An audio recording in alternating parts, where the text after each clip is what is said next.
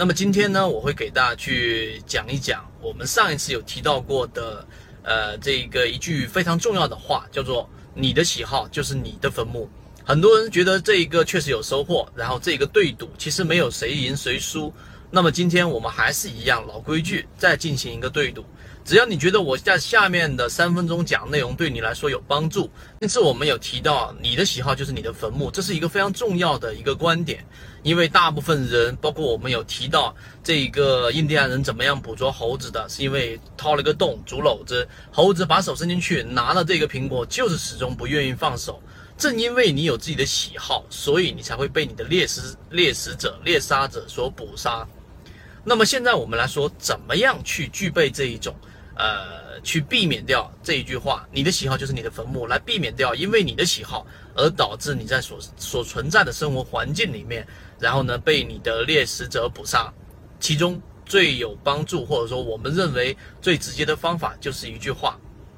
跨学科攻击。跨学科攻击是我们在讲查理芒格《穷查理宝典》里面有去提到提到的。到底怎么样去实现跨学科攻击呢？首先有有第一要有个定义。我们传统意义上的学习会认为这一个啊，我们去解决问题要有专业性，并且这个专业性要足够足够的强啊，成为专才。但事实上，社会当中所有的事情都比我们想象中的复杂的多，它绝对不可能是因为一个因素然后来去影响这一件事情的结果，它一定是多因素的，所以就存在了跨学科攻击。跨学科攻击怎么样去获取这个方法呢？查理芒格在《穷查理宝典》里面已经给出了答案啊，就是三个不同的这一种呃方式啊。第一种就是干嘛呢？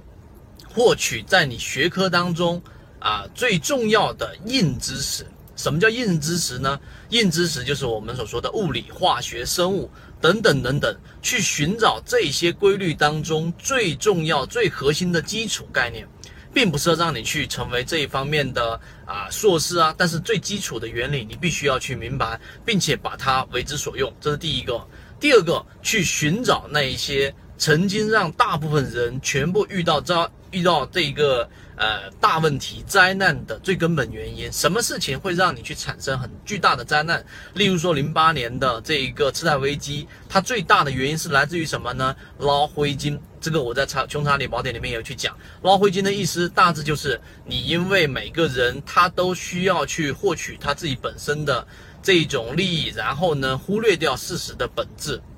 所以呢，你要去在市面当中和你的生活经历当中找到那一些因为犯了某一个错误而导致毁灭性的这种结果，然后你把这种错误纳为自己所用，这是第二个条件。第三个呢，就是找这一个最顶尖的人物来学习。这一点我想所有人都很清楚，你不要去找那一些很普通的或者说很一般的理论，你应该找到最这个行业或这个领域里面最顶尖的人物，从他的这一种。经验当中，无论是成功还是失败，刚才我们说更多的是寻找到它最本质的原理，然后纳为所用。通过这三种方法，第一种找到所有硬科学当中的啊这一种最本质的原理，包括软科学。什么是软科学呢？硬科学是物理、化学、生物这一些，软科学就是我们说的心理学、行为学等等等等。这是第一个，第二个，找到那一些因为别人犯的某一种错误导致毁灭性结果的这种错误，把它总结下来，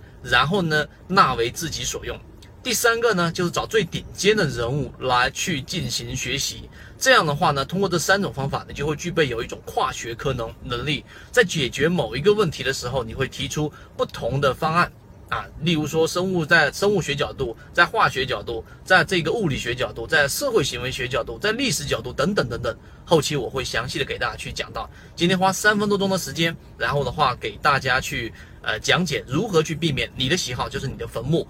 它的解决方案就是跨学科攻击。详细的我们下一个视频再会继续说我们的对赌结果怎么样。